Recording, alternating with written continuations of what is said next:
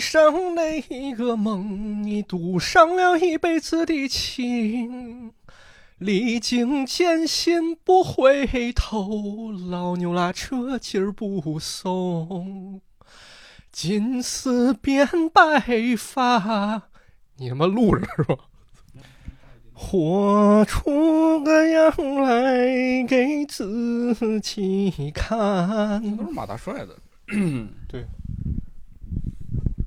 老根是那个什么那个毛驴儿啦么呀，他走不出那个圈儿。嘿，经历蛤蟆就能看见巴掌大的一片天儿哟。我是你的新郎，谁是我的新郎？爱你，快快来到我的身旁。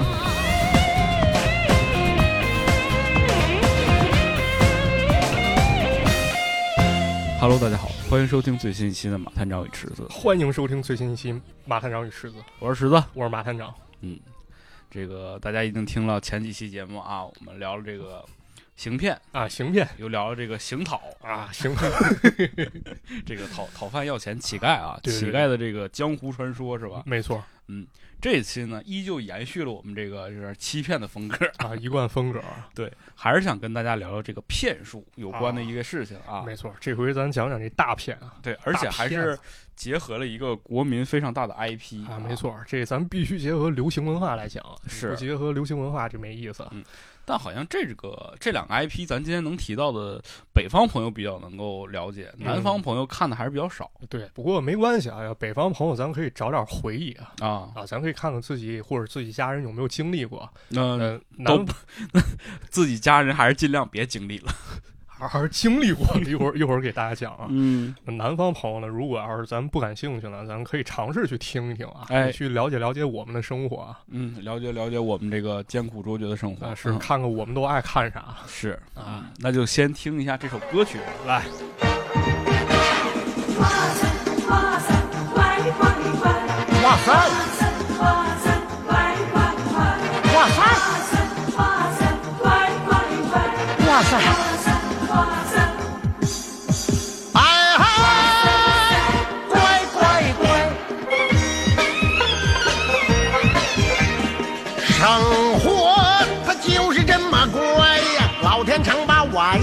笑开。东边日出，那个西边雨呀，倒是无情，情还在。生活就是这么样的乖耶。大地长把估计很多人已经了解了。今天我们要讲一个非常有年代感、有历史的，而且啊，在 B 站前段时间非常流行的这么一个都市亚文化电视剧，对对对对，叫《马大帅》啊，啊，DNA 动了哎是吧？，DNA 动了，啊，这个大家多多少少应该都看过点儿嗯，啊，这挺有意思。对，这个就是两千年左右的时候吧，那个时候赵本山还非常的火爆嘛，没错。赵本山和范伟这对儿黄金搭档，经常出现在春晚上，啊，是当时还有一个铁三角的说法。还有一个叫高秀敏的。啊，，对，高秀敏老师，对他们这个组合的，比如说卖拐啊、卖车呀、嗯功夫呀，对，这是一系列的小品。没错，这小时候人说一个什么词儿呢，基本上就成咱们那时候流行语了哎，对，就是时代标语啊，没错，时代标语，你接着忽悠接，着忽悠，组团忽悠过来了。不给你忽悠瘸了，再给你忽悠捏了，我还不信这个邪了。嗯，你的车呢？你的单价呢？自己开发。你打我吧，你下不去手，你骂我吧，你张不开嘴。哎嗯不能卖，买了你就上当了 真的就是，反正、啊！我就上当。了。作为一个东北人是吧，有这个百分百接小品台词的这个能力啊。啊我看来这个作为一个石家庄人也有这能力。就这个北方同志可能多多少少都有这能力说回来啊，啊。说回这个马大帅和刘老根儿，对，这回节目呢，咱主要咱不是讲片嘛，是吧？这讲骗一一直研究这个对啊。前段时间正好回顾了一下这俩节目啊，啊这这两个作品那两个作品，啊，发现那里面其实有故事啊，哎，大有来头。有藏着细节。那会儿可能我比较小，小时候确实没有说听说过这些啊，你还不知道？啊，我不知道特别详细，我可能听人讲过，说里面谁谁是骗子 对，对，因为当时里边你能发现这两个电视剧啊，都提到了一种产品啊。啊，这个产品和这里边的这个演员是直接挂钩的。对，直接挂钩，这相当于是一种公关行为哎，对，啊。那么今天呢，我也是做了一些功课啊，我去把一些年代久远一些网页和报道啊，包括一些杂志上文章找出来了，咱给大家梳理一下这个马大帅和刘老根儿当中的两个骗局骗局啊，还是比较大的骗局，也可以说害苦了很多人是。啊。那咱先来说这个啥呢？咱先说这个马大帅吧。先说马大帅嘛，啊，嗯先说马大帅。不知道大家有没有注意过啊？在马大帅几乎是同期播出的时候，电视上有一广告、叫什么？叫蚁力神蚁力神啊。不知道大家记不记得？反正两千年初那时候电视广告特别特别厉害。对，就是那个今年过节不收礼呀，反正就是脑白金嘛，不收礼啊，不收礼。对。然后蚁力神呢，就是什么送礼就送蚁力神是啊，吧？送蚁力神呢谁用谁知道啊？啊，对，嗯，这这有有这么一广告，对，就是破马张飞的那个范伟过来焦头烂送礼不知道送什么呀？赵本山开始问，男的女的，多大岁数？四十来岁，送蚁力神呢？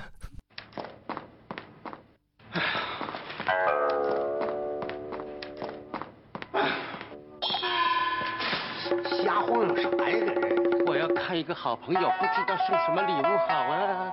男的女的？男的，多大岁数？四十多岁了。送一粒神呢？哎呀，为什么没想起来呀？笨尤其是他们两个一出现，你就觉得好像这不是一广告，不是一广告，这好像是一小品似的，软广。你就看进去了。对你看进去了，你嗯你到时候你就知道了。你说，哎，到时候送礼咱是不是送一粒神比较好？对，尤其是那两年的那个广告，它主打的就是一个给你一个思维惯性。对，没错，占领用户心智了。哎，对，但当时咱小时候可能也没觉着呢。你说男的四十来岁，他吃蚁力神他干啥呢？咱也没到四十来岁，对呀、呀，咱也不懂啊，是吧？哎现现现在差不太多了，快三十了快三十你就知道了啊。啊，知道了。这周围好多朋友跟我抱怨啊，我有一个朋友 啊，那个朋友是不是你自己？那不是啊，就不光这个啊，不光这送礼问题，这好多特别有意思广告，嗯，就还是同一系列啊。对，蚁力神那个，比如有这么一广告，赵本山很有才华，嗯，人可以一人分饰两角。哎，对，啊，左右互搏。啊。呃，给给大家介绍以力神，心有余而力不足，嗯，你可以吃以力神。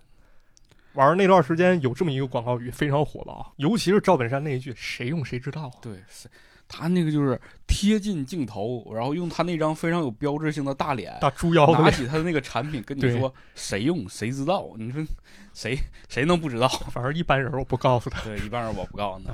对，那么咱们今天呢，就给大家讲的是这个流行语背后啊，它到底还藏着什么秘密？哎，非常有意思啊。没错，嗯咱先给大家讲讲啊，这个蚁力神呢，它是一个产品，是一种保健品，可以说是。嗯大家一听也能听明白。没错，其中它宣扬的功能有很多啊，嗯，比如说你这个血压、血脂问题哎是，啊，精力不足问题，嗯，还有呢，普遍广大男性同志所关心的那种问题对。啊，不用说，你也穿山甲钻进钻前列腺，腺啊，大概就这种问题。对。啊但是呢，这个蚁力神呢，它作为一种保健品啊，它却嗯。用了一种跟其他保健品并不一样的模式。哎，啊，这个模式呢，最后导致了一场非常大的事件爆发，嗯坑害了好多老百姓哦，啊。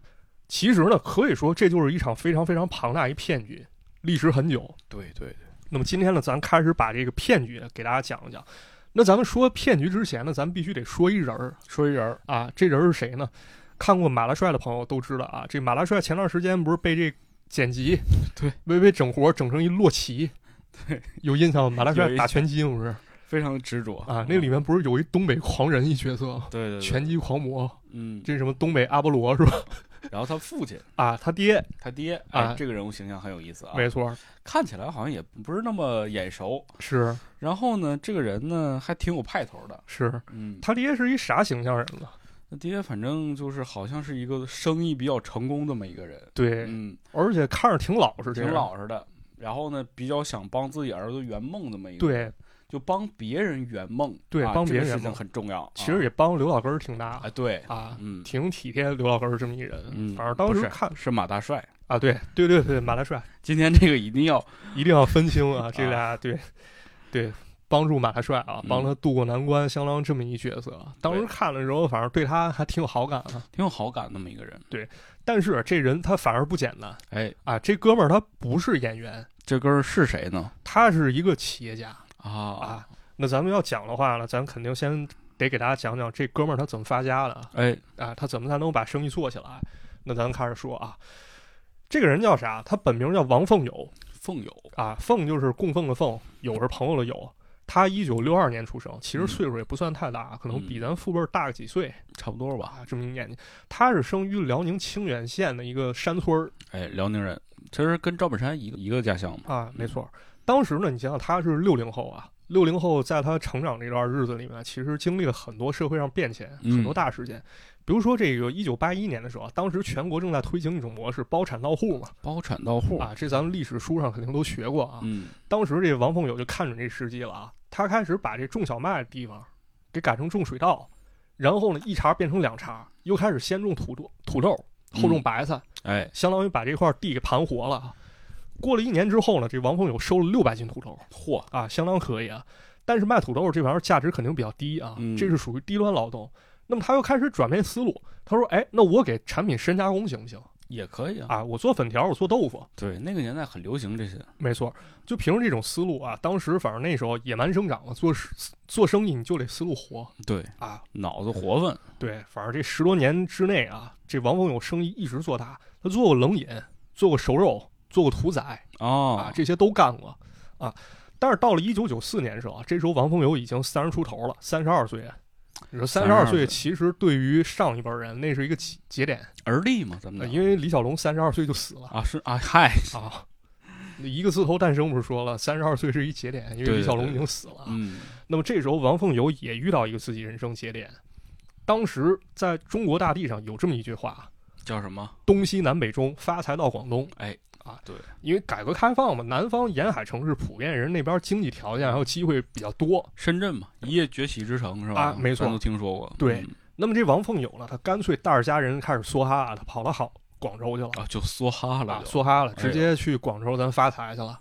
嗯，当时他去干了一什么买卖？出租车生意出租车啊，出租生意。跑出租，没错，还不是跑出租啊。有一些报道说啊，说当时王凤友在广州开了一家小有名气的大型出租车公司哦，人家其实相当于是把这个车承包出去了啊。嗯看人家措辞啊，小有名气的大型出租车公司，到底是小是大？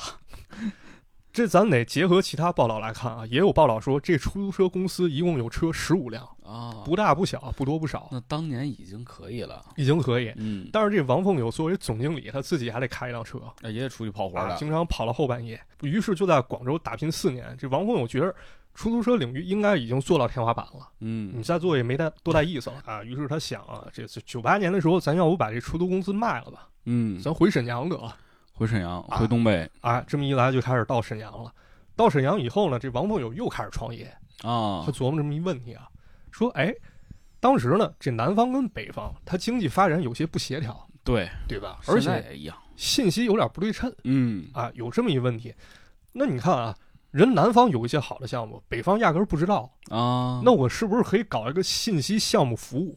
信息项目服务，什么是信息项目服务呢？咨询公司啊，说白了就是南方有，北方没听说过的致富信息，我给他倒腾过了啊啊，中间我挣一个中介费哈，中间商赚差价。啊，这么一种模式，这嗯点子现在听还不错啊。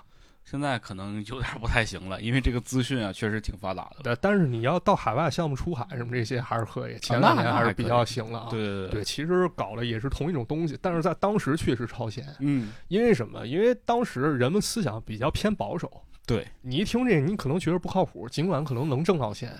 还有另一方面呢，就是你做生意，你不能光靠信息，是啊，是吧？我还得靠好多东西，比如说我投入，对，对吧？比如说我再搞一些其他东西得有门路。啊，运营、门路、人才这些都要考虑。那么我光靠卖一个信息，显然是不太行的。那就全全套打包出售呗。嗯打包这东西就比较偏重型了，啊，你不能说这个项目好的话，我打包卖给别人，那我自己干不更好吗？嗯，对吧？有的能力是吧？所以说很长一段时间，王凤友他们那公司其实业务都不是特别好是啊，发展比较缓慢。但很快，王凤友又发现了另另一个门路。什么门路啊？咱先得说一说当时沈阳，嗯，沈阳当时保健品行业挺火的。哎，东北那两年真就是保健品行业特别火。对，比如嗯跟大家说一个啊，这玩意儿我没用过，但之前听说过，有这么一个沈阳飞龙保健品，开发出了一种延保护，叫延生护保液。这什么东西？这个我也不知道，反正人家同年的时候还注册了一个商标，这商标叫伟哥啊啊啊，叫伟哥伟哥啊，伟哥这是大哥，这是啊，大哥嗯伟哥。于是呢，这王凤友也看准，哎，这保健品领域这可能能做啊，他开始关注到了这么一家企业。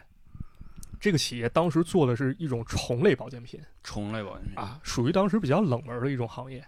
他们这个产品呢，以蚕蛾为原料，嗯当时已经相对成熟了，好多人干这个啊，产品和技术比较成熟。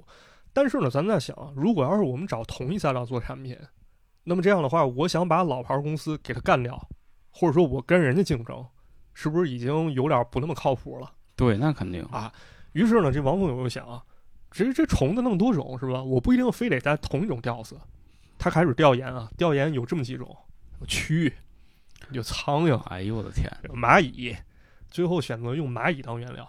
啊！蚂蚁啊，最终呢，这蚂蚁品种定成什么呢？就是云贵地区的拟黑多刺蚁啊，它还有一个特别的品种啊。这种蚂蚁现在被改名了，现在统称为双齿多刺蚁啊。以前叫这名，现在不叫了。你记着这个刘老根儿里面嗯不是有这么一段儿，药匣子去咨询啊，对咨询专家，这个专家说这蚂蚁的药用价值很高，我给你推荐拟黑多刺蚁哦啊，就是这蚂蚁。这这时候其实就已经铺垫了，就已经有了，对，嗯就有这铺垫了。于是呢，王凤友又开始找来资料论证啊，就跟这电视剧里差不多，他找到这产品支撑点了。你看，比如啊，很多热带民族他们有吃蚂蚁习惯啊，对对对啊，这蚂蚁是可以吃。古代医书中呢也记载，哎，这蚂蚁有药用价值嗯啊，这是不是古典古典名著这个医学巨著背书了找背书呢吗，啊？找背书了。嗯王凤友又找了营养专家啊，听说了这么一件事儿：战争年代有一些革命前辈啊，人家在这个山穷水尽的时候，嗯，为了坚持下去，他也吃过蚂蚁。啊哎这是不是又有门路了？可以啊，到了现在，人们又发现这蚂蚁富含蛋白质，还有多种维生素 这这是给定时了这事儿啊，这好东西，这实锤了，可以搞了。还有呢，另一点是什么？为什么当初不选蛆，不选苍蝇？这玩意儿它可能也有营养价值那恶心人啊啊，恶心人。但蚂蚁不一样啊，你想想当时咱们是不是在小时候，人们一说蚂蚁，蚂蚁团结。哎，勤劳，啊，蚂蚁力，量大，没错。嗯，当时好多人都说啊，在咱们那个小时候看那些书上，比如说什么啊，人类很难举起超过体重三倍的重物啊，举重冠军都举不起来。蚂蚁呢，轻易可以把自身超过三百倍的物体，哎，给它一下扛起来。嗯。啊还有呢，比如非洲白蚁穴啊，有三四米高，小小蚂蚁干了这么大一个建筑，那照比例折算，那相当于咱们人干出七千米高大厦。好嘛，这么比喻啊，对，这这东西这这好啊，是吧？你想想这个产品价值加上那个相当于是公关价值全都上去了，啊，都有了。这王峰有了，就开始找来一香港商人啊，他俩开始合计说整一蚂蚁酒吧。嗯，啊，整完蚂蚁酒以后，又开始开发出新产品，就是咱们这蚁力神蚁力神啊。这终于点题了，对，嗯这蚁力神，这蚁力神其实还有一谜团，怎么说是谜团？不知道是谁搞出来的。嗯有一种说法啊，有民间说这蚁力神是一老中医祖传一方子啊啊，让这王凤友搞到了。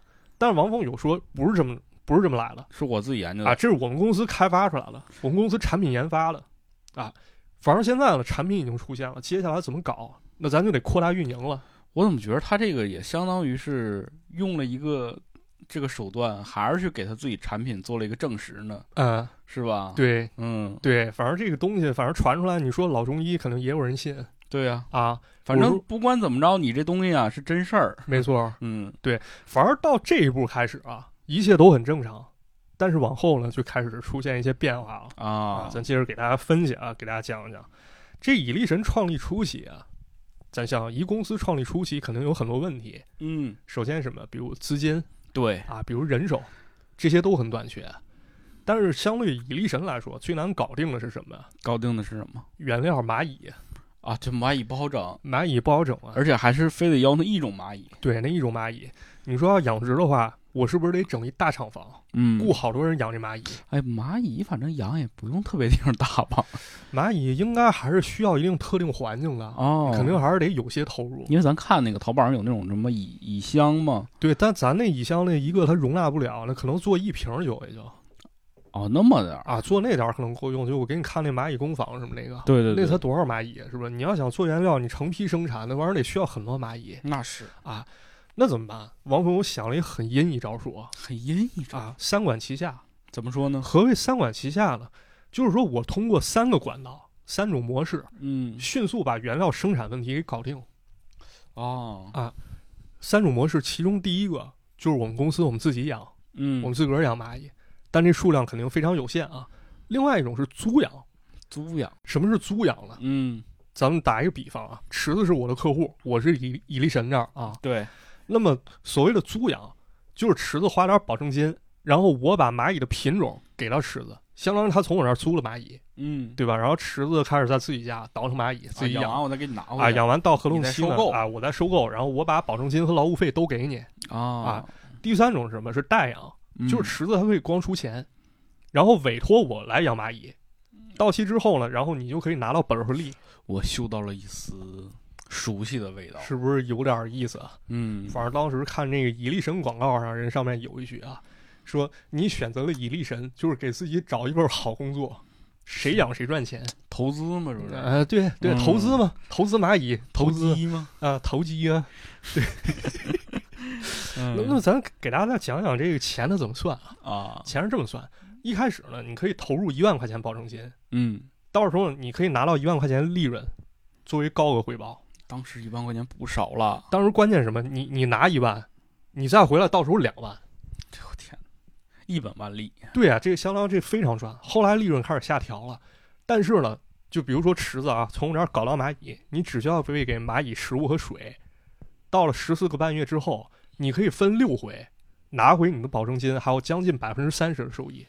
啊这这百分之一百三十的钱这这这谁不心动啊？啊，我分六次再给你，嗯，这玩意儿很赚啊，这比存银行合适多了啊比买基金都合适。啊！于是呢，好多人就开始投资啊。在这个过程当中呢，王凤友就发现啊，这模式是一个捷径啊，对，这能吸纳很多资金啊。这都不用卖药了啊。但是呢，两千零一年的时候啊，就有调查小组开始产生怀疑了，说你这玩意儿是不是非法集资呢？对呀、你听着太像了。哎，你这集资呢，你让人养蚂蚁是吧？对你蚂蚁呢？在哪儿？你给我看看。啊，你这醉翁之意不在酒啊。嗯，最后调研一番发现啊，说这个代养的模式属于违规，但是租养的模式啊，其实不应该定性为非法集资。就是因为毕竟是别人养嘛。对你想想这有区别啊。你要说代养，相当于我只出钱，我自己不付出劳动，嗯，我拿到钱，这东西可能有点说不过去啊。但是租养这蚂蚁确实在我手里是啊，啊，这东西它就很难定性，是吧？所以这样一来了，这蚁力神事业又可以继续了。但这个时候啊，资金问题解决了，但产品销路又成问题了，嗯，你得想办法把它卖出去就得有人买。啊。王朋友想到一法儿什么地方？名人效应这个时候啊，也得说那两年确确实实流行这个明星代言。啊，嗯没错。当时呢，马当时呢，这王凤友先找到一人啊，这人叫马俊仁，这是谁啊、也是当时一个名人啊，这可以说是一代药魔 药魔。啊。这个是一段比较残酷的一个历史啊。哎呦，当时有一马家军嘛，哦，马家军。是吧？你记着当时是黄宏嘛，有一小品叫打扑克对，啊，他不是说那什么打运动员、记者，嗯，说我这外国记者，我查你们有没有兴奋剂嗯，啊。然后当时黄宏说，为什么外国记者就要查我们，是吧？我们没有用兴奋剂，我们确实用了兴奋剂，是我们马家军给全国人民打了一针兴奋剂哎，啊。运动员、大球星，教练，外国教练，喂，你这外国教练就管上我中国教练了？外国教练有本事。有本事你等会儿，看来这招是不出不行了。中国土生土长的马家军教练连续打破世界纪录！来呀，来，你管上。好，别着急，嗯我小管你一下。嗯，外国记者查查你这兴奋剂的事儿拿不得，啊？你一提这事儿我就来气，老同学。怎么了？外国人得了冠军，啥说的没有。嗯，中国人得了冠军就兴奋剂，告诉他们，不是马家军打了兴奋剂，是马家军给十二亿中国人乃至世界华人打了一针兴奋剂。我们中国总有一天要像马家军一样跑在世界最前头。非常讽刺的一预言嗯，啊！这个马军人呢，还搞过中华鳖精 啊。于是呢，这个王凤友王八血，啊，王凤友就找到这马俊仁了。但是后来呢，他们俩就终止合作了。嗯不过紧接着这马俊仁走了，又来一人啊，啊，这人是谁呢？一个熟悉的那个人，那个人，啊那个人他来了，那个人他来了，那个人拍了一个刘老根儿，就是一出山海关，外边全都是这个人。没错。嗯，啊，这本山大叔拍了刘老根儿，创下百分之十三点四五的超高收视率，哎呦天，那会儿非常火爆太火了！啊，火爆。那时候就是你不看啊，就不可能，对你知道吗？每天到点就在那儿等着，就等着看了看这个。就即便你不感兴趣，但是嗯，我就是一例子。嗯我小时候其实对那不感兴趣，但是我耳濡目染，我现在又看一遍，我发现所有细节我基本上都能记得。对，对，就是这么一情况啊。于是呢，当时这王凤友就想啊，说是不是可以把赵本山揽了一下，咱咱一块儿合作合作这个他还惦记上赵本山了啊？对那那时候赵本山可可出名了。啊，是搞搞宣传嘛。嗯，就是到这一步啊，我没有查到任何可信的资料去证实他到底是怎么跟赵本山达成合作的。但是可以看出，往后几年确实俩人达成了非常非常紧密合作，，对，是吧？这就得说到电视剧里的剧情了都。对，嗯咱们先得说说这个剧情啊，软性植入啊，咱就得说这二零零三年《刘老根二》哎，刘老根二啊，当时呢，这个故事里面有一个角色，一个灵魂人物，谁呀？李宝库，啊，药匣子，金猴论起千军钧棒。对，就这么一人啊。嗯其实《刘老根一》里面药匣子存在感还没有那么高对啊，高光时刻相对少。但一定要说啊，这个演员是谁？演员就是咱们这个著名的范范伟老师啊，演的特别好，演的太好啊了，，演特别好。于是呢，在《刘老根二》里面，范伟老师被委以重任，嗯就他演这药匣子。对，药匣子当时他是什么一情况？他应该是在公司内部争吵，因为《刘老根二》其实主要讲的是一内部矛盾一问题啊。哎对，这得说一下这个刘老根儿的这个大背景啊。刘老根儿相当于是有一个龙泉山庄嘛，啊，围绕着民营企业家刘老根儿，他想在自己的这个村庄里头建一个，相当于是一个旅游度假村没错这么个地方。对，然后里面呢就有这么一个部门叫药膳部。药膳部哎，药膳部呢其实就是相当于你来我这个地方能吃到这个药膳，啊大补嘛。啊，对，药膳部的负责人是谁？就是咱们这位 李范伟宝库。老师啊，药匣子。嗯，，对，哎，这这是第一部剧情啊，第一嗯部剧情其实相当于是打江山吧，打江山，啊，去创业。第二部其实就比较偏重于守江山了。嗯，守江山难啊。对，因为公司一大吧，各种管理开始经营跟不上，嗯，那么这个时候公司就开始出现比较显而易见矛盾啊，比如说这个裙带关系啊，对对，然后还有这个儿子夺老子权是啊，这种情况，反正把整个龙泉山庄闹得很乱啊。嗯，那么在这个过程当中呢，药匣子他就在一次争吵当中，那么在一次，那么在一次闹矛盾当中呢，药匣子去树下坐着去了。嗯，他看到树下有好多蚂蚁啊，一看这，哎，这小小蚂蚁都这么团结，啊何况人呢？何况人，啊他怎么有点像许三多呀？看蚂蚁。啊，是有点那感觉，反正在树下顿悟了啊。对对对啊然而这个药匣子呢，其实他一直就在研究一产品啊，叫什么？叫什么？百发百中大力丸。哎，你听他这名儿啊，叫百发百中，这就很有学问。这个东啊，西很隐晦，你是拿它射击吗？为什么要可以这么说 要百发百中的？啊啊，啊你？懂的都懂啊。对，嗯，这百发百中大力丸其实解决一个这个不孕不育哎，对，啊，或者说这个改善活力这么一个产事实上呢，。就是他和这个药匣子的老婆叫大辣椒，大辣椒啊这俩人也是在一起很多年了。对，首先他们俩就没有儿女，对，没子嗣，对，说明什么？其实他们俩就有这个问题，对要需要解决问题，没错。也是驱使着药匣子去研究这个事儿的原因。对啊，但是这大力丸一直没成功嘛，没成功，啊，这就闹很憋屈。正好看到蚂蚁之后，这药匣子顿悟了顿悟了，啊，他这玩意儿行啊。对他不是找专家论证去了吗？嗯，这专家不是给他推荐这蚂蚁了吗？药匣子开始研究，然后天天那个拿显微镜看这蚂蚁，也不知道看啥了。对，反正有个台词，他老婆大辣椒就是李文静是吧？大家听一下啊，可带劲了。以后咱家别扯那外国溜子，蚂蚁蚂蚁的，不行，把那玩意儿扔了。你别整那用不着的，什么玩意儿就扔了啊？那上千块钱东西就扔了啊？啥玩意儿啊？就那堆破蚂蚁上千块？怎么的？不，我说你真是一天呐没挣溜啊你啊！挣俩钱烧的你吧，花钱买蚂蚁，黑天白不睡觉搁那瞅啊瞅啊，瞅人那玩意儿交配玩意儿，你那不跟看黄色录像似的吗？传出去我都替你磕碜呢。哎呀，你说你什么什么玩意儿看黄色？你是哎呀，真跟你在一起真是痛苦，真是。哎呀，秀才遇到兵，有理说不清，对牛弹琴，这可是。后来一问才知道，哎，这药匣子其实他就研究一种叫蚂蚁大力丸这么一产品，哎，结果后来这理论得到专家支持了，然后还真成功了嗯，啊！真成功，最后这个就是说，这个经过人体实验，蚂蚁大力丸恢复了年轻的活力，使得大辣椒成功怀孕。对，这个人体实验就是自己实验，没错，到最后这专家也出面了，专家开始说这蚂蚁大力丸没有毒副作用，相信一经推出就会有广阔的市场。哎，大家一定要注意啊！我们说这段所有的剧情都是发生在这个电视剧当中，没错，嗯，哎，发生在电视剧当中。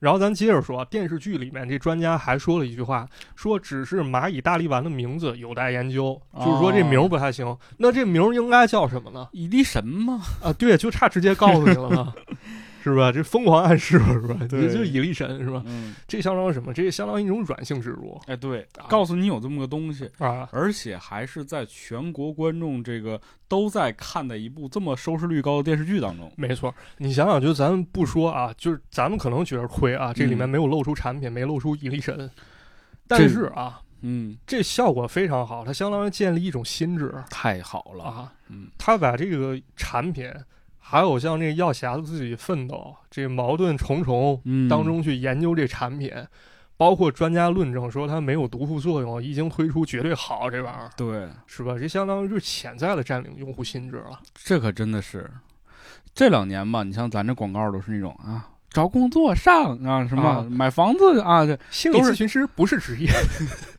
这一会儿你就能听着。对，就是你已经觉得就是太直白了，对就是一定要把我们这个公司这个产品的名字怼在你脸上，对，塞进你耳朵里，让你知道是什么。然后就是那两年，其实这个广告都是一种非常浅浅的啊，循序渐进的把这个故事讲给你。对，嗯，其实那时候好多电视广告也是，对对他，你比如说为什么追我呀？啊，对对，给你讲一故事，有的荒诞，有的特别温情，对，有的特别搞笑，还有特别搞笑的，有的那个什么，你想想旺旺的那些啊广告对，啊，三年二班的谁谁谁，是谁？请不要在戏院使用，下下书。再看再看，我就把你喝掉。对，啊都是这种。其实那个像在刘老根儿里面，这个蚂蚁大力丸出现，也可以这么说啊，对，就是它联系很紧密。这产品基本上就是一故事主线一线索了是，啊。研究它其实就是那个人教侠的一个支线任务了对对对对，啊，这个很厉害。这现在咱们说完一部电视剧了，嗯，咱再说另一部啊。另一部，啊，到了二零零四年又出了一电视剧，嗯，也特别好看，啊这大家肯定都看过，叫什么？马大帅》哎，马大帅，啊。这个反正当年没看过的呢，这两年肯定也看过了。没错，哪怕是这两年没看过的，肯定也看过一张梗图，对，就是这个赵本山和范德彪、范伟老师啊啊坐在一起啊，说：“要不我们重新开始吧，哦，对，对对对，你得支棱起来 得，支棱起来得。支棱起来啊！结果这一下，这个不光是赵本山他们支棱起来了，这个王凤友啊，就蚁力神那老板他也支棱起来了支棱起来了，啊！为什么？嗯他在里面演一角色，哎刚说了，那个东北狂人拳击手的父亲，非常有意思。就是说呢，这个演员啊，还这就是这个老板，对，就是他。嗯，然后池子还分析一点，之前跟我说了，我觉得挺有意思啊。对，就是他首先这蚁力神产品是在电视剧里露出了，嗯，是这老板送给赵本山补品对，啊，送一盒蚁力神，这直接出现了。直接出现了。还有一个什么，就是这老板演这角色，他儿子其实象征就是这种力量嘛。啊，是。啊，打拳击。打拳击嘛，啊，完了赵本山练一练，人打得更好。是。那你会不会想，是不是因为他吃蚁力神他变牛逼了？哎，你就你琢磨这事儿啊，这家伙这不是蚁力神，这龙珠里那仙豆啊！对对对对，而且不光有电视剧，电视剧相当于铺垫，嗯还有好多这个什么电视广告、啊，硬广，硬广也有。有这么一条广告，我觉得特牛逼拍的。我因为这是一音频节目，只能用语言给大家描述描述啊。嗯但是大家如果有机会，可以去看看原片啊，哎你自己体会一下品品啊。对，给大家描述一下是个什么样的场景。啊，是这样啊，这个广告刚一开始呢，镜头拍的是床底下，哎，你就能看那床板上一上一下在那震，当当当，对，尤其是那种那个弹簧床啊吱吱吱在那震啊。哎，一般来讲，你像你听到这种声音，都会发生一些什么？是吧？你会有一种什么联想啦，是吧？嗯然后镜头开始推拉摇移啊，往上一看，哎，看赵本山了，在那干啥呢？干啥？做仰卧起坐了，啊，在那练了练练好几百个可有劲儿了，啊，龙精虎猛。所以我告诉你啊，用以力神，嗯，谁用谁知道，对，啥啥意思吗？啥意思？你说啥意思？？你说啥意思？其实是很强的一种性暗示。啥意思吗？这是不是不知道啊？大家自己品去吧啊。行，呃，接着跟大家说啊，反正这些广告呢，在赵本山和范伟老师演绎下呢，可以说非常非常成功啊，太成功非，常成功。你说一广告都成为流行语，它能不成功吗？现在哪个广告能做到？没有了，没有真的，没有了。或者说很少啊。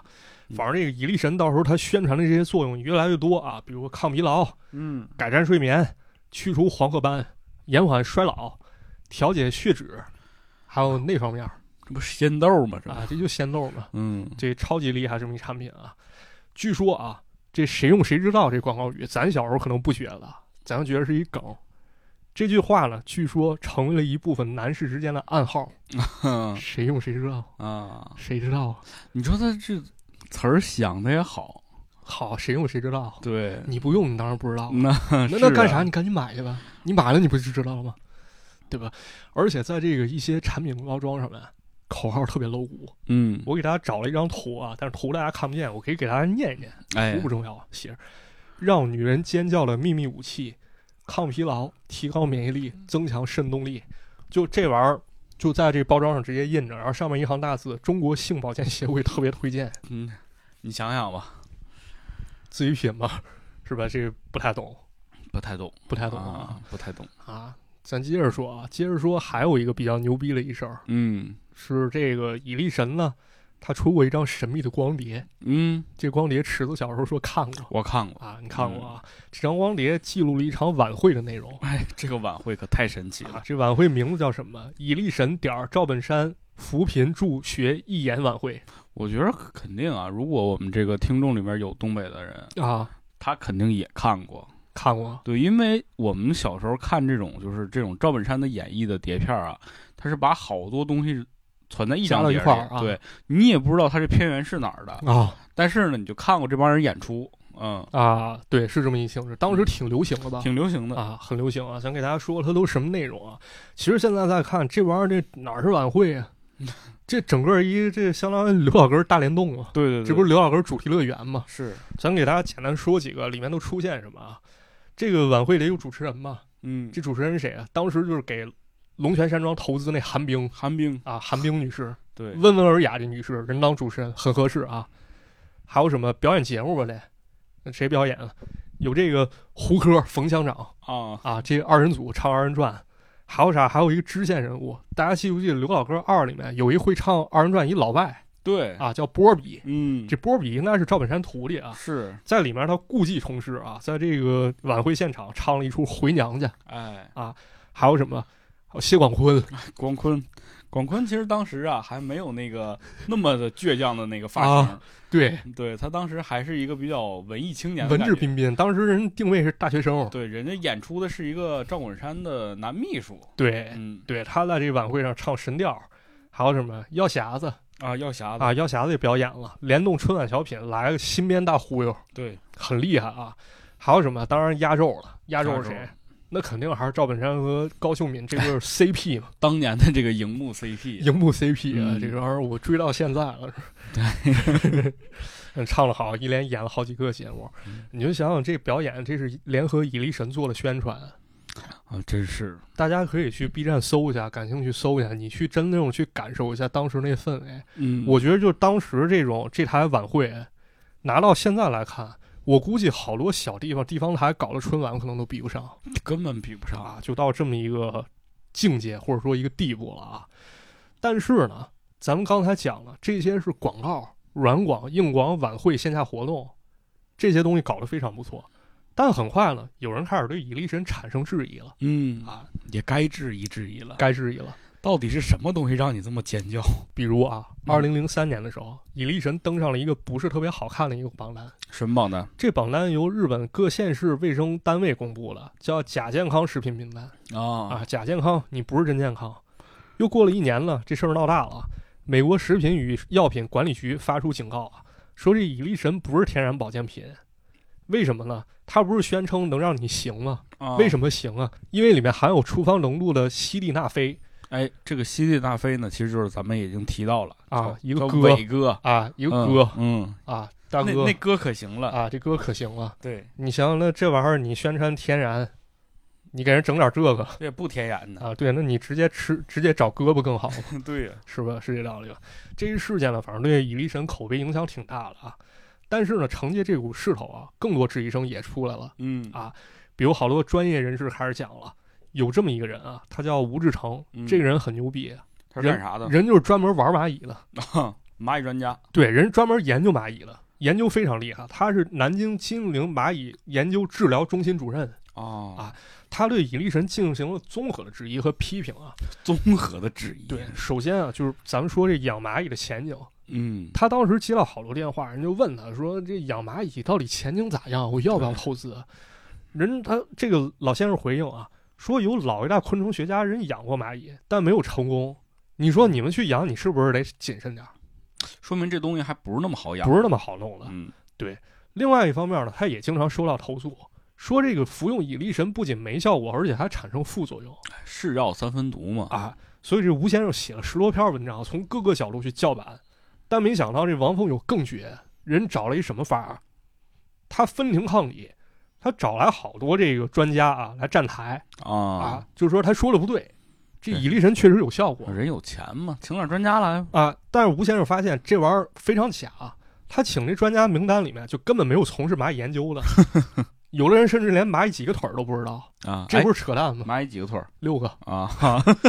是六个，六个四个，是六八个不对，算八个那蜘蛛 算俩须子是吧？啊，拔个那蜘蛛，你一说蜘蛛，我 当时十个螃蟹刚才吓吓我一跳，啊，哎呀不行，啊！咱们再看那个王凤友是怎么回击这含有伟哥成分啊？他怎么说啊？他说啊，这蚁力神当中不含伟哥成分，嗯为什么美国查出来了？因为有人假冒伪劣我们啊啊，那他往里整的啊，嗯对他往里整，我们没整，他们整让人查出来了，你不能赖我头上，嗯你这不不负责任吗？这 不是整人头马面了？这为什么？其实我们节目里总提这个人头马面这个事儿啊，这也是赵本山小品里非常有名的一个梗对，啊。对 就是那个这啥人这个头马，就就这酒，人头马面，对，哇，人头马没面，嗯，这是一个小品，也是赵本山、范伟和高秀敏出演的，没错叫《送水》啊，送水啊。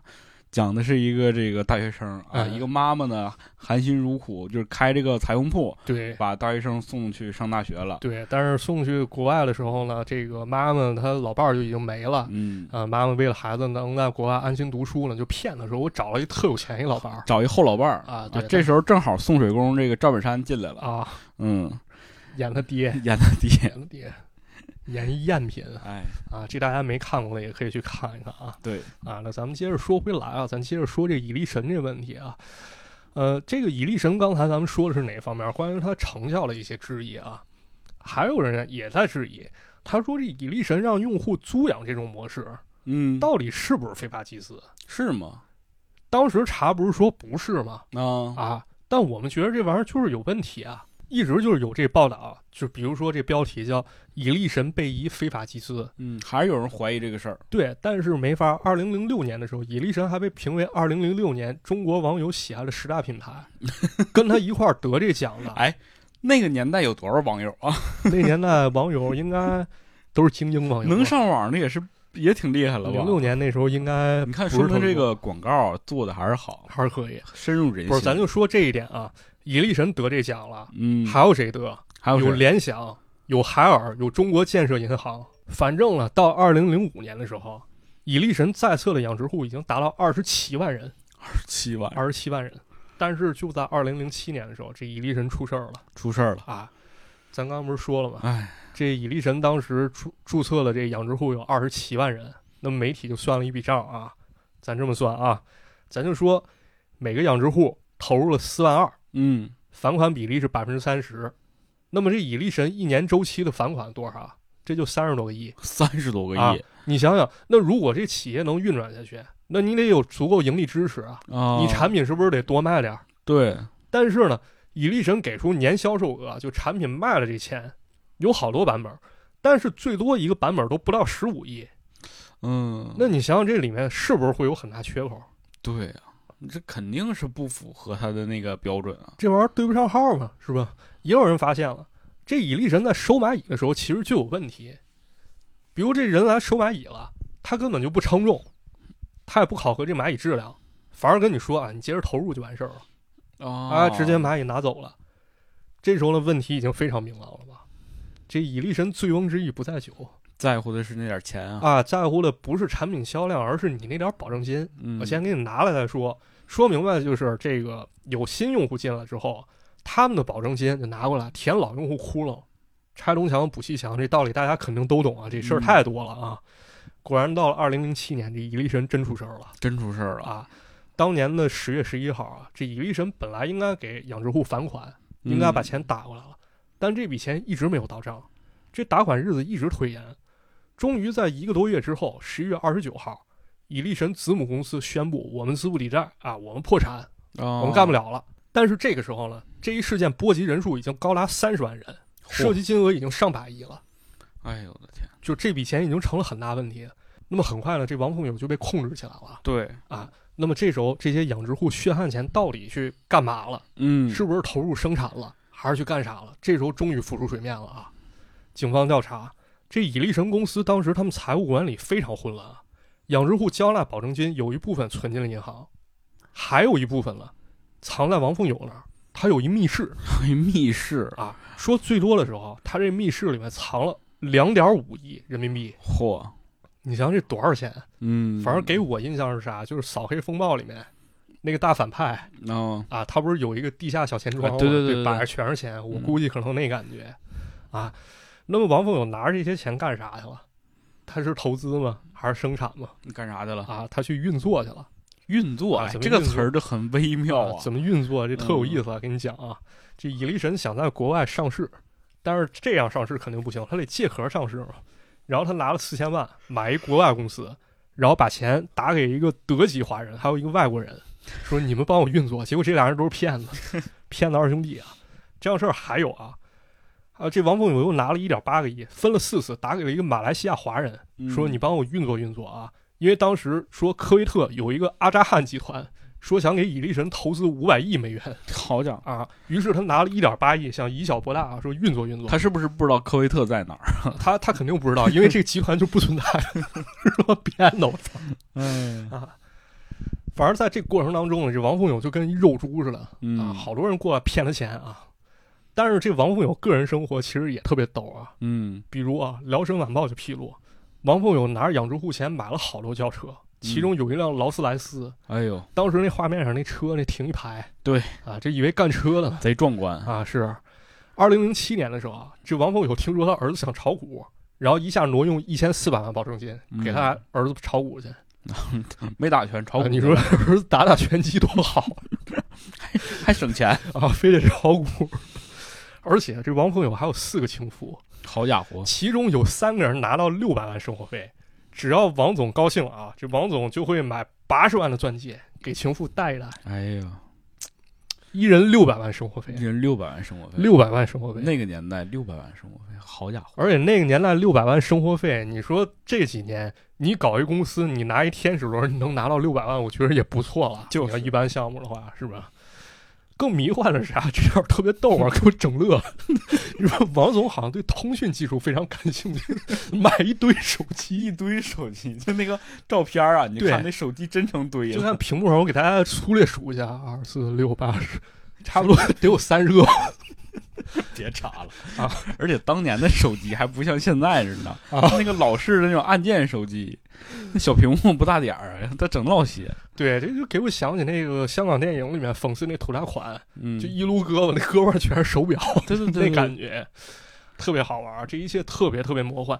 但是啊，别看这块儿咱说的非常非常搞笑啊，嗯，受害的是谁？还是那些养殖户啊？哎，有多少人人家是拿着下岗补贴还有拆迁款，人过来搞的这蚂蚁对，交这个保证金，结果没回来，啊？没有保证啊。对啊，在好多媒体宣传当中啊，这以力神他口口声声说说了一句特别不要脸的事儿，他说我们要为振兴东北做出贡献，嗯，多可说，你接着说。多可恨！哎，但是最后呢，把咱们好多同胞推进自己深渊了，是是吧？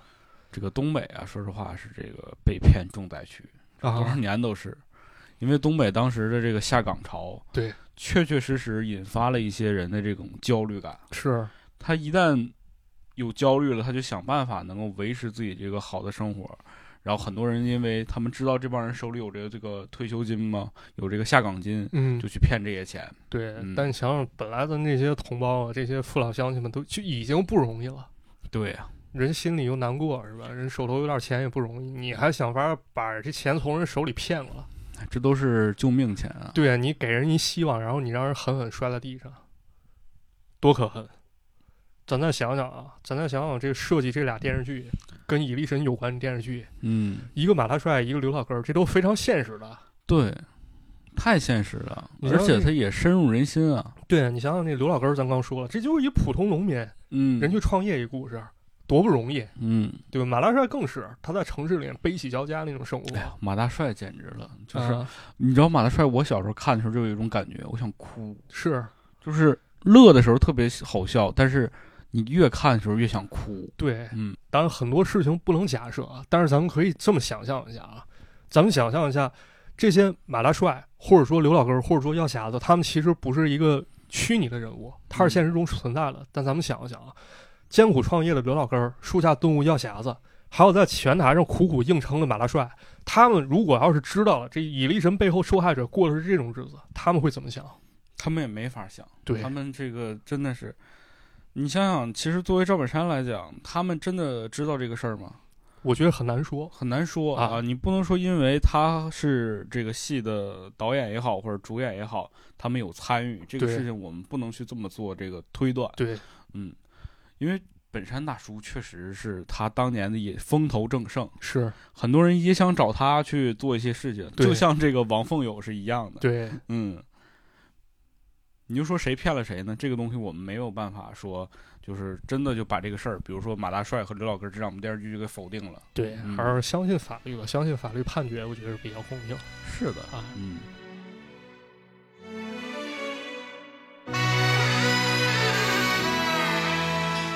每一天又每一年，急匆匆地往前赶，哭了、倦了，你可千万别为难。是路它就免不了有沟沟坎坎，就看你怎么去闯，怎么去闯每一关。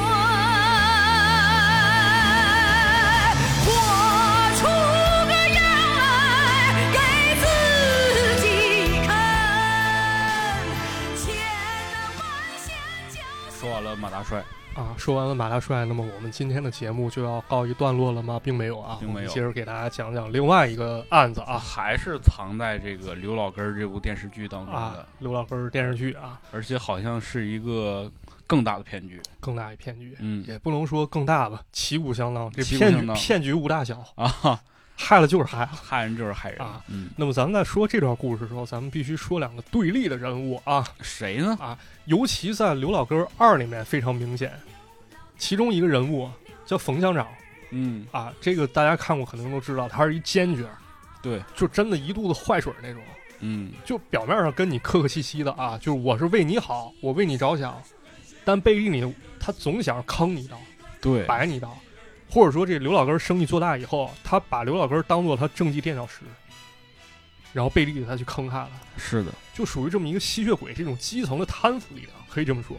对，就当年这种形象特别多。一个坏人，就尤其这演员演的特别好，就是你看他你你就恨到牙根儿痒的那种感觉。对这得评价一下，就是刘老根儿和马大帅里头这些演员啊，真的演的都太好了。啊，虽然都不是什么特别有名的明星，对，嗯，他都是相当于是在赵本山身边这些演二传的这些演员，没错。但但是演技都特别好。，对，就比如说这个冯乡长啊，他这种丑恶嘴脸演绎非常非常好啊，嗯，他其实非常真实这角色。我觉得其实这种人在哪儿都有，比如职场中有，对，比如说基层当中也有，就是像搜刮油水啊，干的这些恶事儿啊。嗯，但是呢，这个是邪恶啊，有邪恶就有正义啊，自古正邪不两立。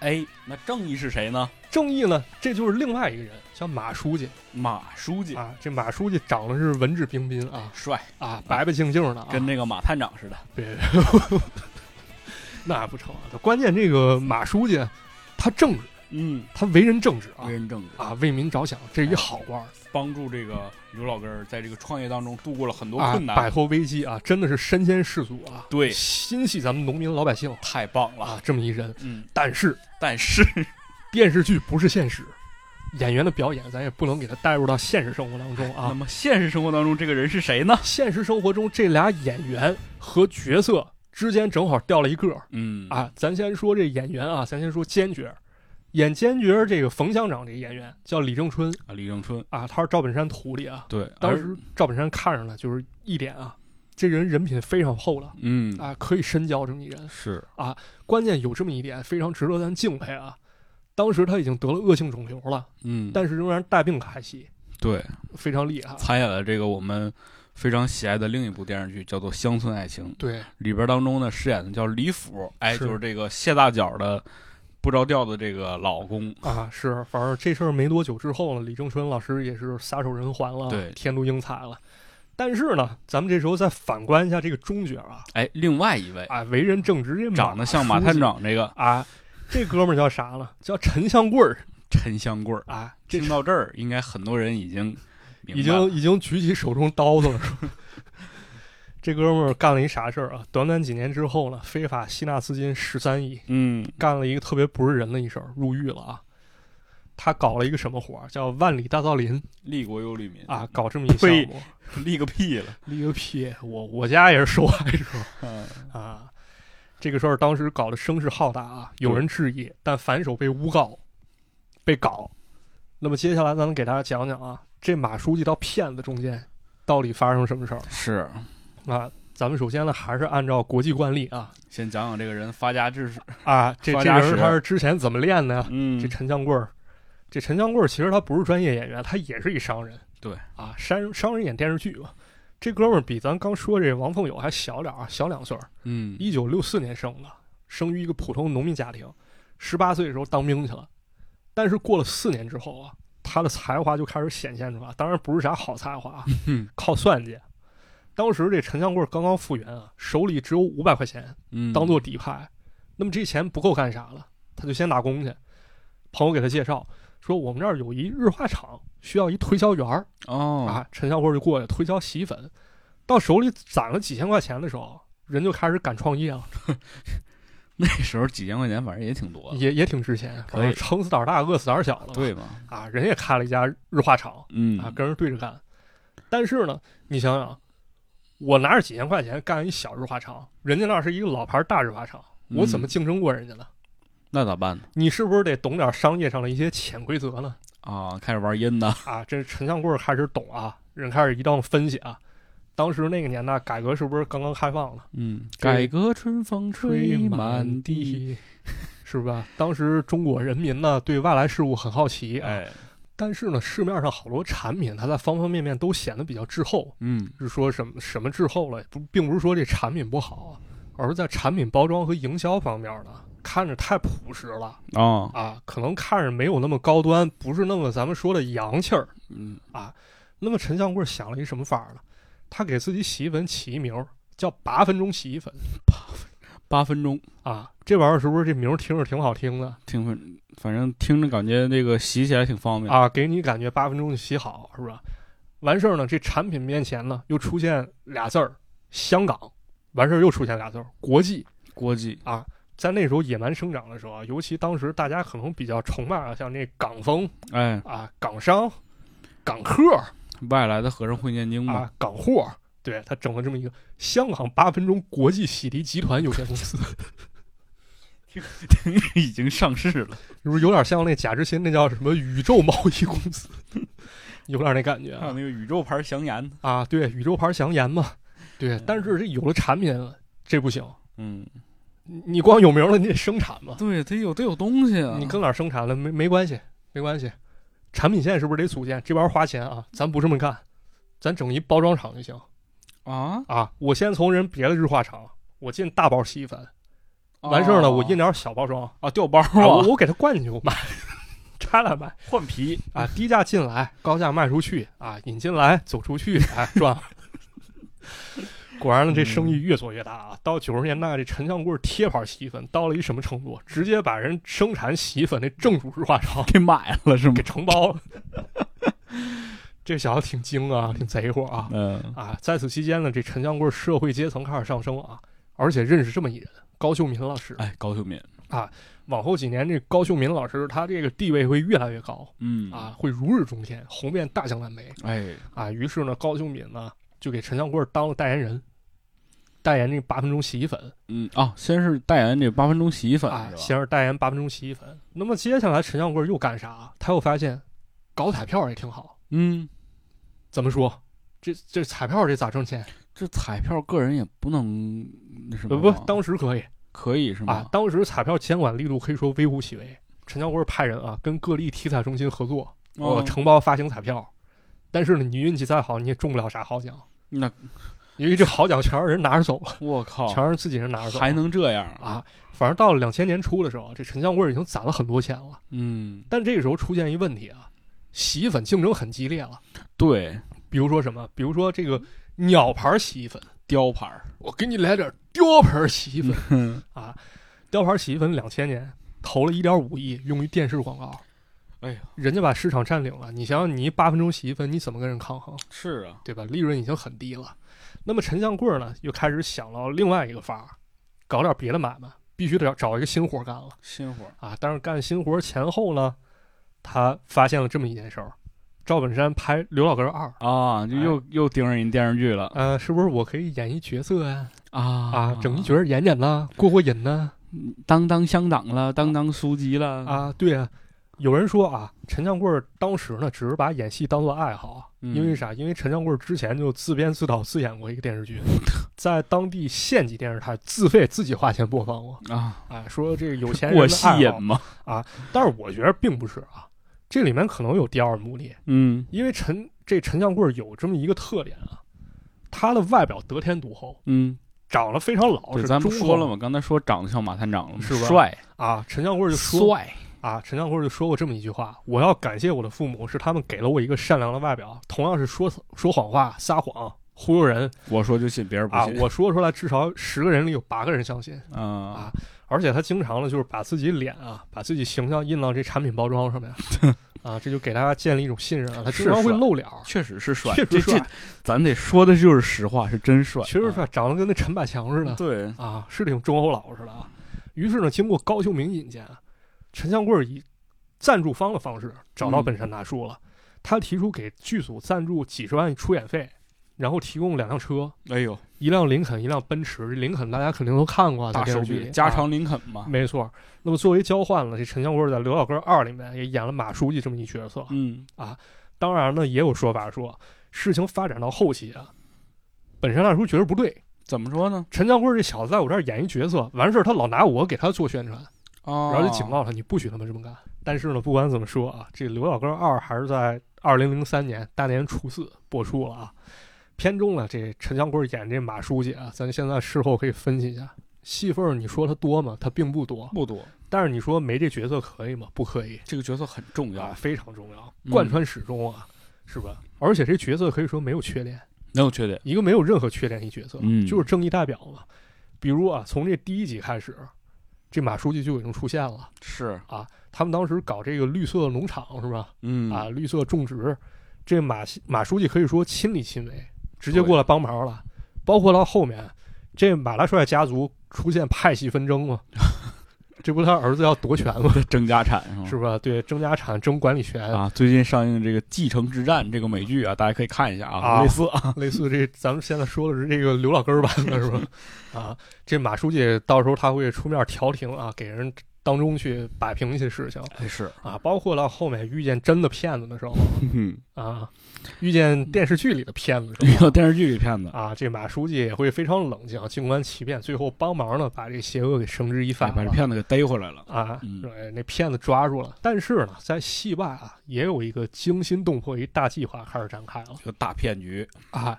这个事儿呢，发生在《刘老根二》播出后几个月啊，国务院颁发了一个九号文件。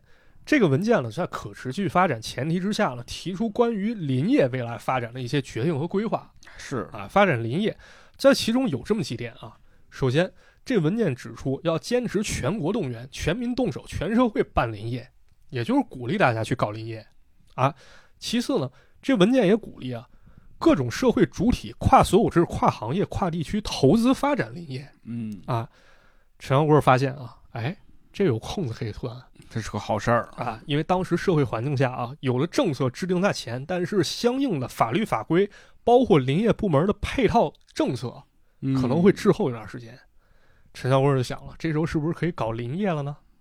哎，整个万里大造林，利国又利民嘛。嗯，人政府不是说了吗？要全民搞林业嘛，对，也也鼓励我们投资林业，而这口号也是真的是喊响了，是吧？啊，这利国又利民嘛，这好像你搞林业，你这是为国家着想一样。对，你买我的林地，你相当于是你给国家做贡献，这玩意儿这不道德绑架吗？是不是？但是没法儿，有人信啊 那有人信啊，啊，有人信。根据这个文件呢，陈向贵开始了一一系列的套路套路啊。都有哪些套路？首先什么套路了？传统林业经营啊，有这么一问题，这林木你种好多年，你到采伐的时候才能变现对，尤其是这个十年树木，百年树人嘛，啊。对，百年树人嘛，嗯，这玩意儿这多费时间了。十年树木啊，你想想，对呀、你想想这十年这耗得起吗？这直接投不合适吧？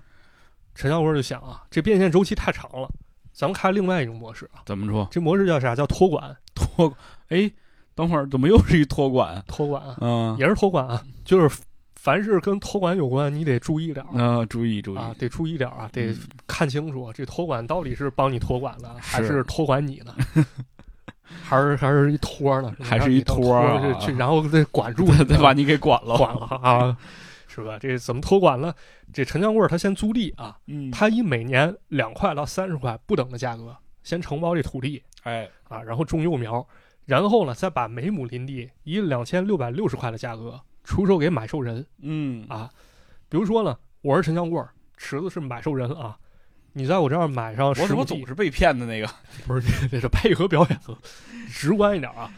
池子从我这儿买了十亩地，这相当于是两万多块钱儿吧，啊，对吧？你买了林地之后呢，我帮你养护哎，啊，你这树你不用管，你投了两万六千六百块钱，过十年之后，我给你十六万。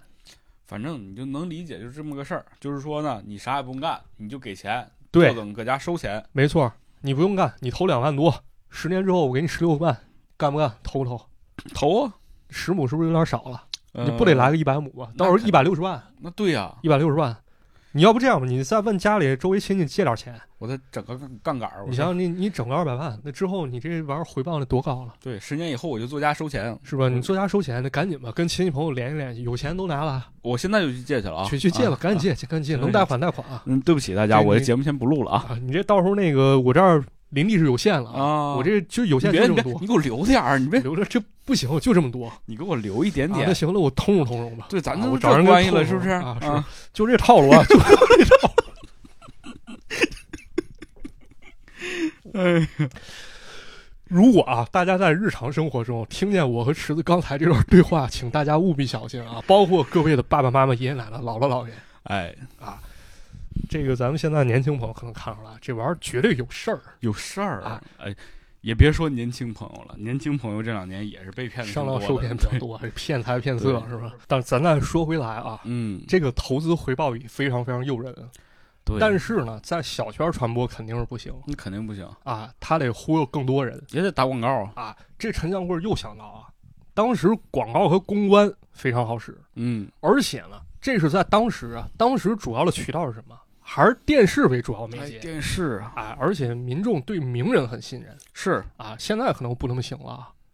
现在确实不行了，啊因为大家也有这个警惕心理了。对，什么那藏秘排油茶什么这个那个的啊，这是个又是一个大骗子啊，！对这个就涉及到这个我们喜爱的郭老师了啊，嗯没错。那么当时陈香贵搞了一个什么手段呢？当时万里大道林在沈阳布局的时候，他拉来俩人儿，一人是高秀敏，嗯，还有一个是何庆魁。哎，至于这个高秀敏，大家应该已经知道了。啊何庆魁是谁呢？其实他就是这两部戏的编剧，对，可以说是东北文曲星这么一角色哎，也就是高秀敏的老公啊啊。曾经这个我有一本书啊，就是他写的叫《圣水湖畔》，啊，上面还有他的亲笔签名这本签名是吧？对，我有万里大道林陈香贵的签名，这差距咋就这么大呢？还差一高秀敏老师签名啊！哎呀，啊，当然开个玩笑啊，这俩艺术家可能也是受到了一些蒙骗啊。对对对啊，但是呢，确实啊，艺术家受到蒙骗也好，或者说有意为之也好，反正这个局已经布出去了，大家还是信任。是啊，当时这么一搞啊，果然几千米林地可以说抢购一空。对，有一个前提大家一定不能忘了，是在他出演了这个刘老根儿电视剧之后啊，，对，哎，这个人物形象已经出现了，已经立住了。嗯啊，他干了这么一个事儿啊。到了两千零三年年底的时候，陈向贵更是拿出财务核算百分之二十的利润，相当可观了相当可观啊！拉来高秀敏和何庆魁以无形资产入股啊啊，在一些这个宣传的海报上面，咱们可以看见啊，大合影，直接把这印上去了，直接给人人像印上去，而且给人头衔，给人 title 什么副董事长。嗯，那么有这么一头衔，大家是不是更觉得我靠，这太牛逼了？这俩人都进去了，啊，是吧？这俩人都做广告了，那这能假吗？那么咱们接着看啊，陈江贵对自己包装也很厉害，嗯，也没落下啊，这骗术啊，比如啊，短短几年之间，他得了好多奖，比如什么奖了？中国改革开放十大新闻人物，嗯，中国杰出企业领袖，杰出企业领袖，啊大家听这词儿啊，十大新闻人物，嗯这风云人物啊，这家伙。但是啊，这些头衔听着非常官方啊，其实民间评选。对，啊，想得到这荣誉怎么着啊？这种山寨奖当年特别多啊，，对，这个花钱就行。比如呢，这电视台 CCTV 曾经做过这么一统计啊，二零零四年十二月的时候，陈向贵花了二十五万买了中国改革开放十大新闻人物，靠，中国杰出企业领袖呢便宜点十五万，嗯，也不便宜，中国农村十大致富大头人十六万好家伙，啊，这是买了这么几个奖啊。而且这些奖项评选经常在人民大会堂里进行，啊，当时人们可能都有这么一个惯性啊，就是你觉得这地方啊，它就不可能是假的，这是国家大会开的地方，就是啊那么这项目可能跟国家有关，大家会潜在产生这么一种联系。嗯，到了二零零五年呢，高秀敏跟何庆魁又制作一部电视剧，叫《圣水湖畔哎，这就是我刚才说那个啊签名那书啊，》。，对，这是一个保护耕地电视剧。陈江贵又演一书记，在陈江贵落网之后，有记者就问说：“你怎么那么爱演乡党委书记呢啊哈，？”你猜陈江贵怎么答的？咋说的？他说：“那里面最大的官就是乡党委书记。这是个，他要是就是说呀，这电视剧啊格局再大点儿啊，他这个当个市长、当个什么省长都有可能”啊，其实那个应该是在刘老根儿里面出现过更大的官儿，但是嗯戏份太少了。啊，可能他觉得不值当呢，不露脸儿，啊，不露脸儿，不够有这个正面角色这种烘托。对，他选了这个，你说这小子多会啊！他也挺他妈有脑子，他挺有脑子，就是不往正道上使了是啊！而且还有一点比较厉害，什么？就是咱说了，把道德和万里大道林联系到一块儿，哎，就给人一种感觉。他一直在说啊，他当过森林警察，当时参与大火扑救的时候，他就产生了一个想法：我一定要植树造林。啊他还当过森林警察呢他呢自己那么说，啊，编的 这真假就不知道了。他说他在跟上级执行任务的时候，坐着直升机从上往下看，看着那大火。哦啊，，一种植树造林这种豪情壮志油然而生。嗯，具体真假，这咱就无从考证了。但是这故事一听吧，反正一听就让人有一种感触。，对，雄心壮志啊。然后他又说啊，五年之内我要建一道绿色的万里长城，我要把沙漠啊变成森林啊，他有这个声吗？没有，这是我加的。不是，就这话听着特像小学生作文这感觉。对啊，对特别特别矫情啊。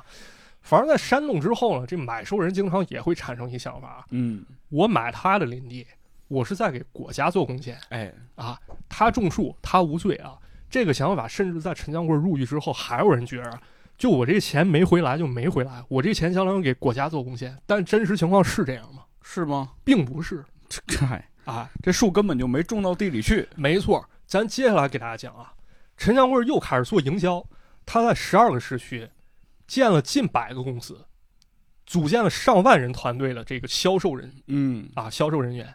这销售人员呢，采用这么一种模式啊，你拉业务越多，嗯你拿提成也越多，而且呢，你销售员拉到了业务，你的上级也可以分成。哎，这有没有一种感觉传销嘛，啊？对呀、就那感觉嘛 拉上下级这啊！个加入做我的代理啊，啊做我的下线，哎我们一起致富，共同富裕。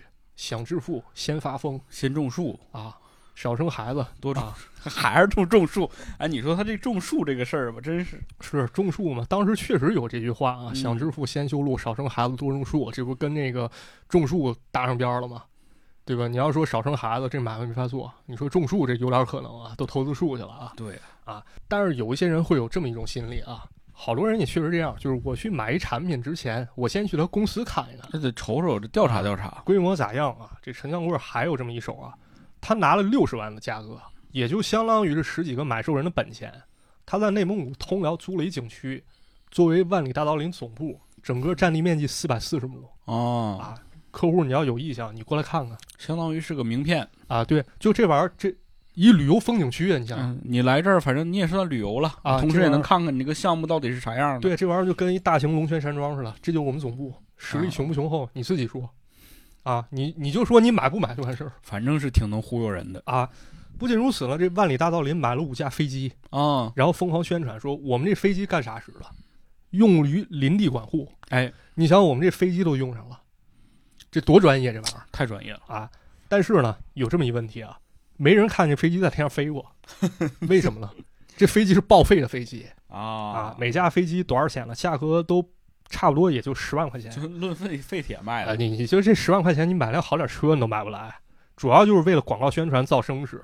那么在三维立体公式之下呢，陈香贵买卖越做越大，好多人都开始相信这万里大道林这真的，这假不了。嗯，但是啊，这事儿还是不那么靠谱。那肯定啊。你牛逼吹的大，不一定这买卖就行啊。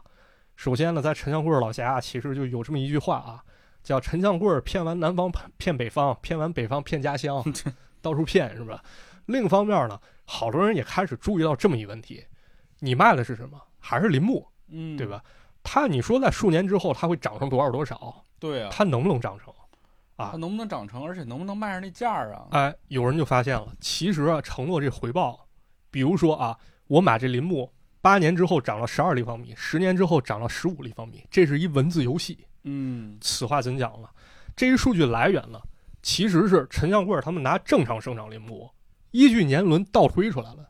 啊啊其实是个理论数据。没错，也就是说，你拿成品去推算，这么推算出来了。具体精不精准，那那这东西它不确定性很大。而且它这个植物啊，受到这个生长的环境啊，包括雨水啊，环境因素特别的严重。啊，没错。那咱们接下来就要说一说环境了啊。嗯，就有记者啊人去他们那个万里大道林位于赤峰的一个林地考察去了，他问了问当地熟悉当地这当地人啊，这当地人怎么说啊？这万里大道林这就一笑话，为啥？当地人都说，就这土地本来是草场，这根本就不适合种树哎呦，啊！这每亩地每年的租金多少钱？三块钱三块钱，啊！一瓶饮料钱，租一块地，你转手高价卖出去，卖两千多块钱这可不扯淡呢吗啊！是啊，而且这杨树苗啊，种了三年，胸径三到四公分，你这玩意儿它成不了材。这绝对成不了材。啊，对，而且针对这样情况的陈江贵怎么办？人也有法治，他给林木上保险，比如什么险啊？自然灾害险，防止自然灾害。哦，而且我承诺啊，到期之内，如果要是林木没有涨到相应标准，那么我给你延长管护，行不行？你不用再交钱，我给你管护给你这个吃个定心丸儿，啊，对我给你延长管护，行不行？O 不 OK？啊是吧？这听着挺唬人啊。对啊，这绝对亏不了。但是啊，人家又有人开始分析了，假如说啊，你这个买受人的林木没有达到标准，你找上门来了，万里大造林已经拿到钱了，对吧？他就跟你说，啊，你林木我继续管护啊，嗯长成再说吧，那一直抻着呗。就不给你钱，你长到一百年长成，那我继续给你管护，管护费用我们出没事儿，反正你孙子能拿着这钱啊，拿着钱那就行。而且那保险啊，听着很有保很有保障，对吧？嗯但其实它保护的，比如自然灾害，这保自然灾害了，它不是保了你投资收益险，啊，相当于是给他公司的这个保险，不是给这些买林木的人这些的保险。相当于给林木，比如林木受灾了，可能能拿点赔偿，但是你要说你直接拿那么多回报，拿那十六万，能不能保护这个钱，那肯定不能。对吧？这偷换概念嘛，这这样套路其实很早就有人看穿了。比如二零零四年，有这么一媒体人叫王德印啊，他采访陈强贵之后，他加入万里大道林了，然后给人当助理。不到一年之后，他把套路看穿了，然后开始揭发万里大道林内幕嗯，对啊，啊。但是，一年之后呢，这哥们儿被以敲诈勒索为名进去了。啊，弄进去了。与此同时呢，我还去知网查了一下啊，我看了一下万里大道林酝酿前后的这个媒体报道啊。根据知网上公开的文章，咱们可以看出，一共有两类论调，嗯，一种是鼓吹万里大道林神话是啊，说这是一神话，这非常牛逼啊，这陈江贵多么多么牛逼，这个荒原即将变成森林啊，这可以免费旅游啊，种树治沙，这很厉害。还有人就提出质疑，说你这玩意儿是搞非法集资吗？是吧？对呀、对吧？在报道中，我还查到这么一篇文章啊，非常非常有远见啊。这就在二零零四年，相当于万里大道林正处于铺开阶段的一篇文章，嗯，它刊载于《中国消费者报》。这文章作者其实已经查到玄机了啊，比如说这保险方面，嗯，它是在偷换概念，法律方面也有漏洞，对吧？而且无视市场规律，你能预估八年之后林木价格吗？就是啊，对吧？就直接差告诉你这是坑，你别往里跳了。但还是有人信呢。没错，但是呢，好多人还是拿着钱去加入万里大造林，甚至有很多人啊，他买了林地以后，他安利给别人，啊，对，让别人也买。咱不说着这个拉下线嘛，没错，还有好多销售人员，他自己也被忽悠，他自己买对，啊，他自个儿买，这么情况也很多。到了二零零八年底啊，万里大道林案被公开宣判了。零八年对，啊，零八年，刚才咱那案子是零七年，对，已经嗯好多年了。也是因为这媒体上清醒的声音比较多啊，咱们国家终于重视到这个事情了是啊，进去检查了，结果一发现啊，这个公司账面极其混乱，嗯，好多资金是不明的情况，是啊，而且这个资金链啊已经濒临断裂了，嗯非常危险啊，可能再过一两年它就不行了，嗨，就要跑路了。最后，这陈江贵被判了有期徒刑十一年，但是随着他被判决，也意味着全国一共有三万多名群众，相当于十三亿资金被骗走了。也不少了。啊，也有资料显示，这里面好多买受人，他们家庭收入其实并不高。哎，这还是说回到咱们这个下岗职工这帮人了。对，嗯，还有好多人呢，他是因为被骗走血汗钱，背上外债了，就跟嗯刚咱俩刚演绎那情况差不多，对啊，借钱买。借了钱还不上，对，但是在往后的日子里啊，还有好多人不相信陈强贵是骗子。哎，这里面有被洗脑了啊，觉着就是咱刚说了，我是亏了，嗯那没事儿啊，我做好人好事儿，我给国家做贡献了对，啊。也有人呢，他不愿相信。你你要说他是骗子的话，那相当于我这钱永远血本无归了那咋办啊？啊！那没办法啊，那也没办法。最后呢，这万里大道林案被告破了，但是事到如今呢，还有被骗的买受人拿不回自己钱。对，这个其实，呃，如果有在东北的这些听众，其实你可以问一下咱们那个老辈儿人，身边可能也有一些朋友啊，或者是亲戚啊，是参与过这个项目的人。对，嗯，同期其实类似万里大道林项目还挺多挺多的。啊。其实我跟你说，他这个东西万变不离其宗，同样一个骗的一个方法，你再包装包装，可能又有人信了嗯，啊。反正嘛，这个骗术这个东西，咱之前也说过了，常用常新。为什么我们要做这么多节目呢？其实也是想告诉大家，这些骗术呢依然存在至今没错，啊。如果大家发现了身边这个不对的苗头呢，一定要一定要抑制住自己这个贪小便宜的这种心理。没错。嗯，尤其现在挣钱其实也不那么容易不容易。啊，大家攒点钱也挺难的，对，还是要保护好自己财产啊。是。说回到这两部电视剧吧，其实你看一下刘老根儿和马大帅这两个电视剧，这两部电视剧都非常好。非常好，而且讲的故事呢也都很实际、很实在啊。没错，你像刘老根儿，他是成立了这个龙泉山庄。对。马大帅呢，当然马大帅他一直在打打小工嘛，嗯，最后是因为伺候了一个老太太，对给了他多少万，然后他盖了一个小学，啊，嗯，后来当了校长。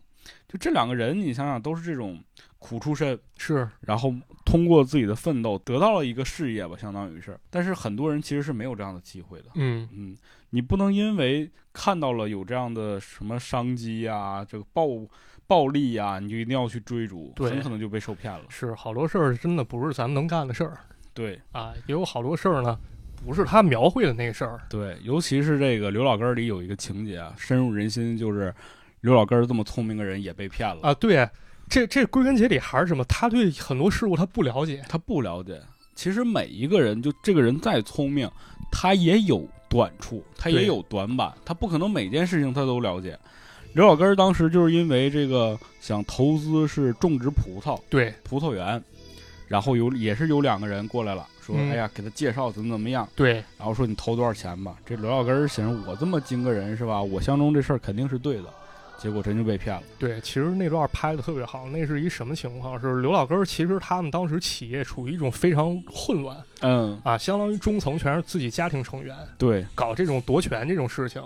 那么刘老根儿当时有一个担忧啊，就是我不懂经营，嗯，经营两个字儿，什么是经，什么是营，我我不懂，对，我用的是老套路。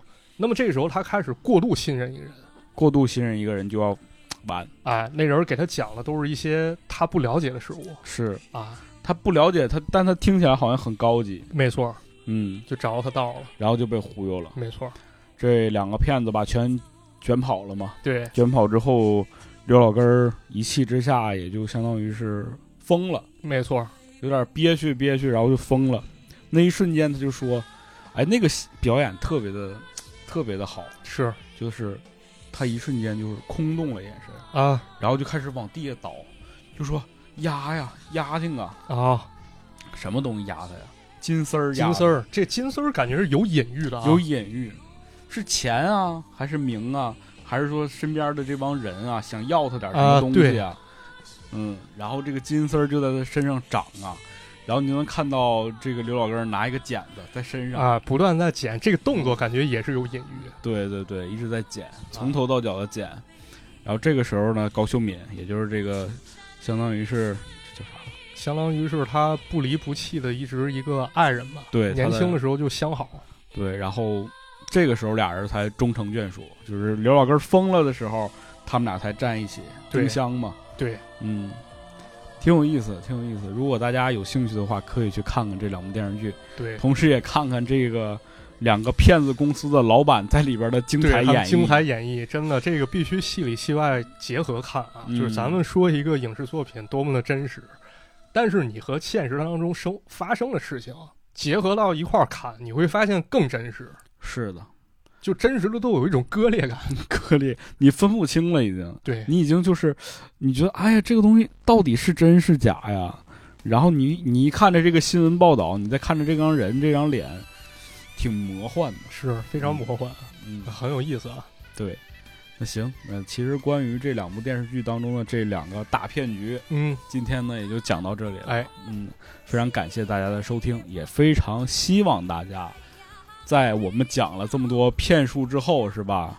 这个可以安利给你身边的人听一听，哎，因为这两个事儿呢，包括我们之前讲的那期骗术呢，确确实实挺有意思的，对也挺实用的。对，嗯、非常感谢大家的这个喜爱。哎，那我们的节目呢会在各大音频平台上线，欢迎嗯大家呢这个评论、转发、留言，最重要的就是关注我们的频道。啊，给我们一键三连，哎，那感谢收听，我们下期节目再见了，哎，再见，拜拜。拜拜。哎，苦辣酸甜都在这个曲儿中，情在是胡辣烧酒，趁的那个时间越长，哎，香味越浓，天有情。